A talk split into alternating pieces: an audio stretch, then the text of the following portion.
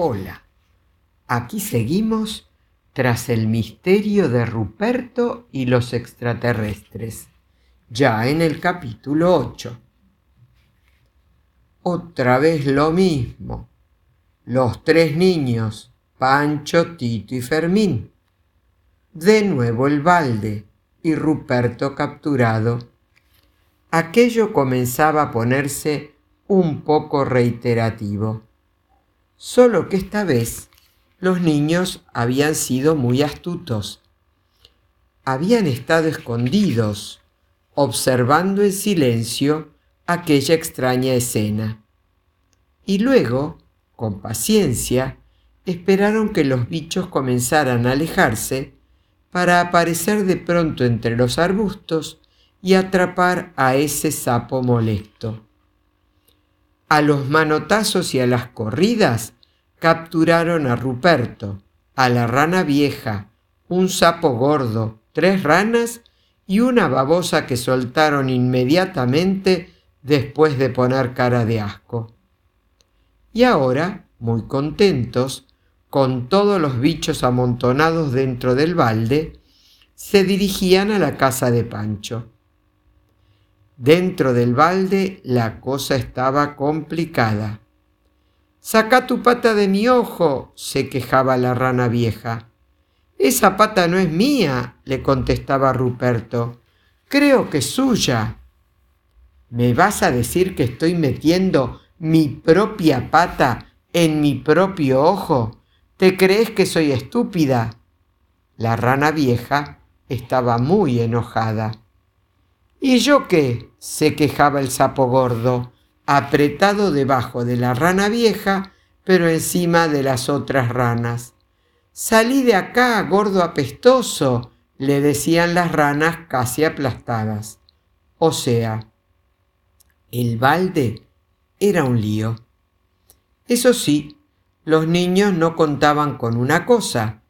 Las tres ranas, apenas tuvieron un poco de espacio, pegaron tremendos saltos y se escaparon del balde.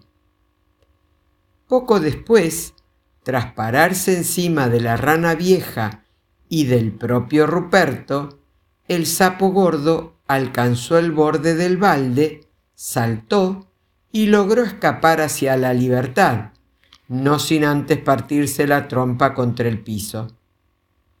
Fermín, te dije que vigilaras el balde, nos quedaron nada más que dos, se quejó Pancho cuando llegaron a casa.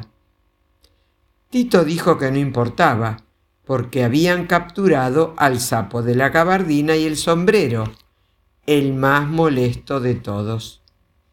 Dejaron el balde en el suelo y se sentaron sobre un tronco a discutir qué iban a hacer con sus prisioneros. Pero mientras los niños discutían, Dentro del balde, los dos verdes prisioneros trataban de resolver el problema. Si yo me paro encima suyo, capaz que llego hasta el borde. Ruperto trataba de convencer a la rana vieja. ¡Qué vivo! ¿Y yo me quedo acá sola? Ni en tus sueños, decía ella. Bueno, podemos hacer al revés. Usted se sube encima mío y salta. Ah, sí, y si me caigo y me rompo una pata, ya estoy vieja para estas cosas, Ruperto. Tenés que pensar en otra cosa.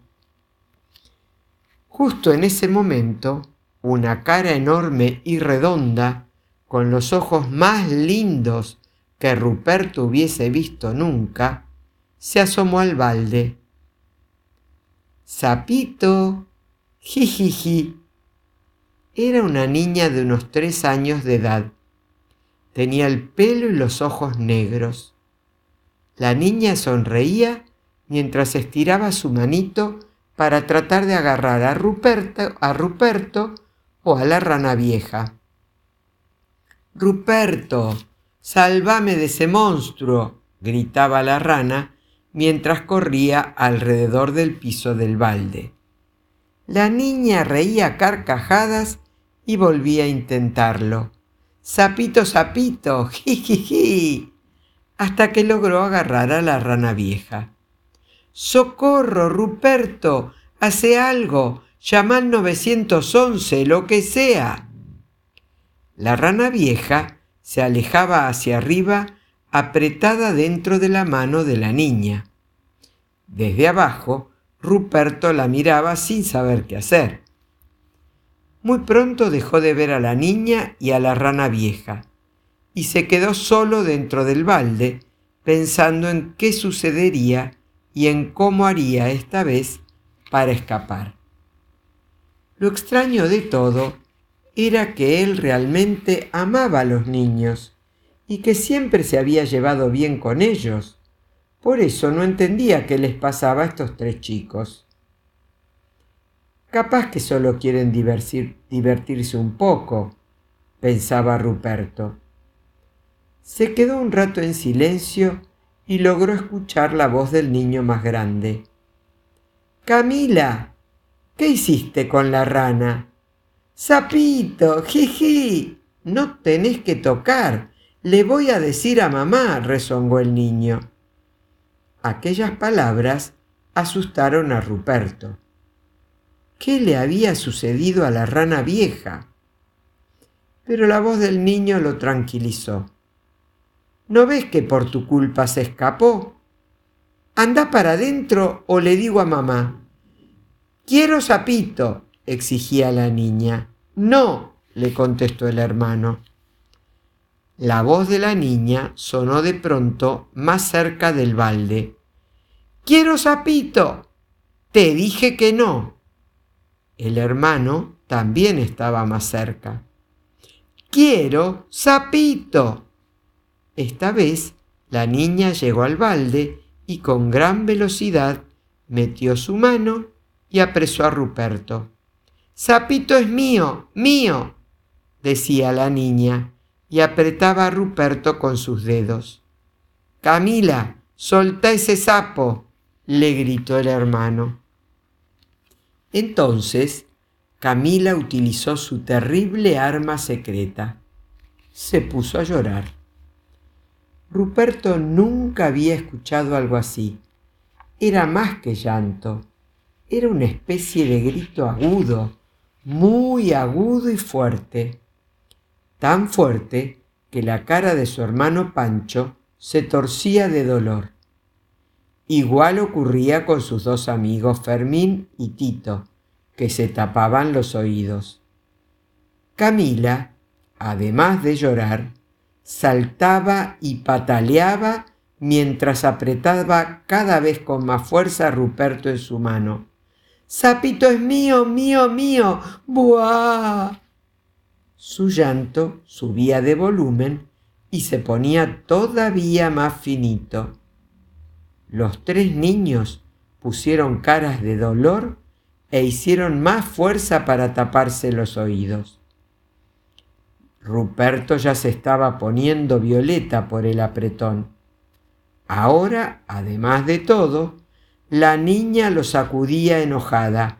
Mío, mío, mío. Camila, deja inmediatamente ese bicho asqueroso. Era una voz de mujer la que Ruperto, ya medio mareado, logró escuchar. La madre de Camila, al escuchar el llanto de su dulce y querida criatura, había salido a ver qué sucedía. Por suerte para Ruperto, la buena señora creía que los sapos eran bichos asquerosos para una niña, así que mientras la pequeña seguía gritando a un volumen superior al de una banda de heavy metal, logró abrirle la mano. Luego agarró a la criatura repugnante, es decir, a Ruperto, y lo tiró bien lejos y con mucha fuerza. ¡Sapito! ¡Guau! Mamá, ese era mi sapo, se quejó Pancho. No quiero oír nada más sobre sapos, se enojó la madre. Y ahora se van los dos para adentro. ¡Uah! ¿Y Ruperto? Bueno, mientras todo eso sucedía, nuestro héroe se deslizaba por el aire a una velocidad considerable para un batracio. Es más, era probable que la mamá de Camila y Pancho superara por varios metros el récord nacional de lanzamiento de sapo, actualmente en manos de Reginaldo Buonatorti de, de Cañada del Borracho. En el aire, en el momento en que comenzaba a descender directamente hacia el suelo, donde muy pronto se convertiría en puré verde y pegajoso, Ruperto agitaba sus bracitos como loco, tratando de volar o al menos de frenar un poco su caída. Claro que volar no pudo, y frenar menos. Como un meteorito verde que atraviesa la atmósfera y desciende hacia la tierra, Ruperto caía en picada y caía y caía. El suelo ya estaba cerca. El sapo cerró los ojos. Este es el fin, gritó, sin saber que todavía faltaban algunos capítulos. Y justo, pero justo, justo, cuando estaba por hacerse pomada, algo lo sujetó desde atrás lo tomó por el cuello de la gabardina y comenzó a elevarlo más y más y más hacia arriba. ¿Serían los extraterrestres que lo estaban chupando desde el espacio hacia una de las naves? Eso habría estado buenísimo, ¿no? Lamentablemente, la verdad a veces suele ser menos espectacular. La responsable de aquella milagrosa salvación era una paloma amiga de Ruperto que justo andaba cerca de la casa de Pancho y Camila cuando vio a la mamá practicando lanzamiento de sapo. La paloma voló unos cuantos metros y luego depositó suavemente a Ruperto en el suelo cerca de su cueva.